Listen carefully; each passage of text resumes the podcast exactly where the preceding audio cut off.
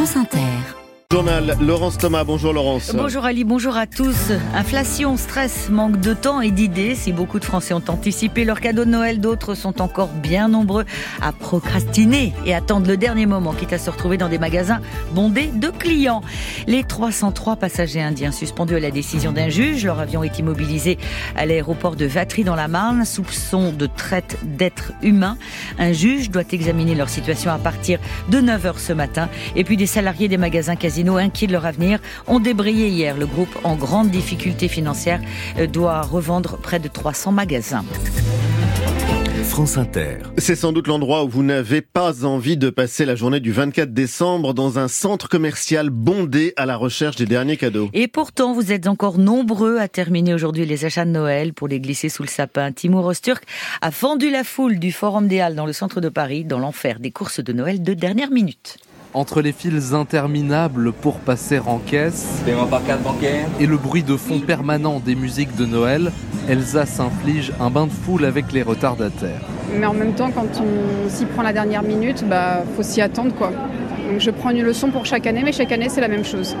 Derrière une table couverte de papier cadeau, Mariam emballe des livres et des coffrets à la chaîne. Une queue s'est formée devant le stand et elle n'a pas une minute pour souffler. Ça ne s'arrête pas. Les gens sont assez sympathiques, mais c'est vrai que certains sont débordés et du coup ils mettent un peu leur tension sur nous, donc c'est un peu, euh, un peu compliqué. Certains ont aussi repoussé les courses de Noël pour des raisons économiques. Saïf doit encore acheter un flacon de parfum et il tente de limiter ses dépenses. Franchement, on essaie de ne pas dépasser un budget. Mais c'est pas toujours facile avec la hausse des prix qu'il y a en ce moment et les salaires qui ne suivent pas forcément. On va s'endetter un peu parce que Noël c'est une occasion particulière. Donc on va essayer d'amortir ça sur l'année. Les cadeaux achetés, on se presse dans les escalators pour reprendre le métro, sortir dans la rue. Il reste encore souvent les courses à faire pour le repas du réveillon. Euh, reportage de Timur Osturk. Que vont devenir les 303 passagers du vol bloqué à Vatry dans la Marne? Depuis trois jours, plus aucun avion n'atterrit ni de décolle euh, depuis ce petit aéroport près de Reims. Le lieu, est, confiné car ces 303 Indiens pourraient être victimes de trafic d'êtres humains selon le parquet de Paris qui a ouvert une enquête. Les audiences de ces passagers, Yann Gallic, vont commencer ce matin à 9h. Et le hall de l'aéroport où sont installés ces passagers indiens va donc se transformer aujourd'hui en tribunal avec un juge des libertés et de la détention, plus d'une centaine d'audiences sont d'ores et déjà programmées pour écouter ces voyageurs et décider de leur avenir. La police des frontières peut les maintenir pendant quatre jours dans cette zone d'attente, une durée légale qui pourra être prolongée par le juge. En attendant, il va falloir mobiliser d'importants moyens humains, des avocats bien sûr, mais aussi des traducteurs. Quatre salles d'audience devraient être créées pour l'occasion. C'est donc tout le système judiciaire de la Marne qui est sollicité dans l'urgence. Joint par nos confrères de France Bleu, le bâtonnier de Chalon en Champagne craint que le département ne soit pas en mesure de faire face à une procédure aussi lourde, surtout en cette période de Noël. Les 303 voyageurs indiens devraient rester à l'aéroport pendant encore quelques jours au moins.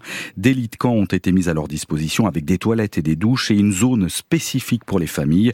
Se pose aussi la question de la dizaine de mineurs non accompagnés présents à Vatry et qui devront être pris en charge. Plus de 50 passagers de l'avion ont déjà demandé l'asile en France. Merci Yann Gallic. Cinq personnes toujours en garde à vue dans une enquête pour association de malfaiteurs terroristes criminels ouverte par le parquet national antiterroriste. Il s'agit de vérifier si ces cinq hommes âgés de 20 à 23 ans avaient un projet terroriste, quel était son état d'aboutissement, quel était là où les cibles le cas échéant. Ces cinq personnes ont été interpellées vendredi en Lorraine, à Nancy, Vendœuvre et Toul. Des marchés de Noël auraient pu être visés.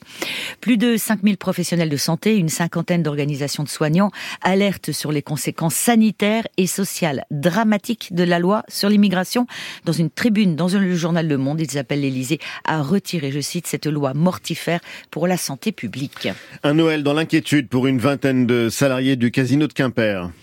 Le casino d'Ergué-Armel, ils ont, ils ont cessé le travail hier pendant une heure. Tous redoutent de perdre leur emploi face au rachat des magasins casino. L'enseigne de grande distribution en difficulté financière prévoit de céder un peu plus de 300 magasins dans toute la France. Intermarché et Auchan sont sur les rangs pour les reprendre.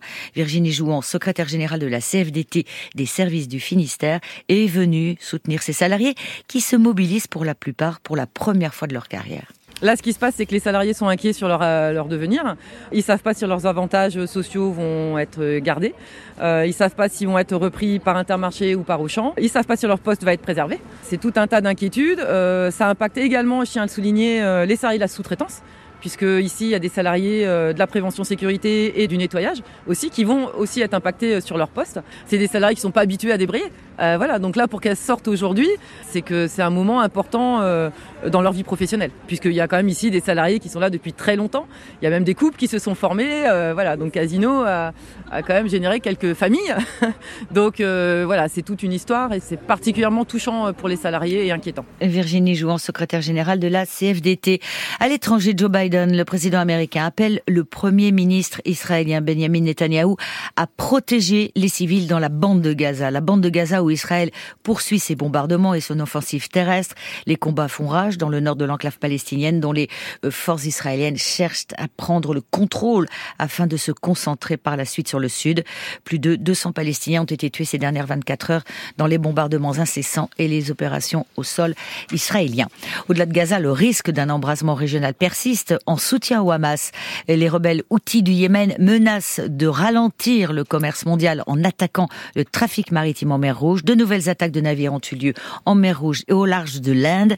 Un pétrolier gabonais qui battait pavillon indien a été touché hier en mer Rouge par un drone d'attaque tiré depuis le Yémen. Et puis un chimiquier japonais touché au large de l'Inde par un drone tiré depuis l'Iran. C'était le journal de Laurence Thomas à suivre dans la prochaine demi-heure à la rencontre d'un lynx dans le bol de nature de Denis Chessou. À 7h moins le quart, les titres de la presse, puis le secours populaire dans la chronique Regard croisé et une fois n'est pas coutume, un film La vie est belle au générique du temps des séries.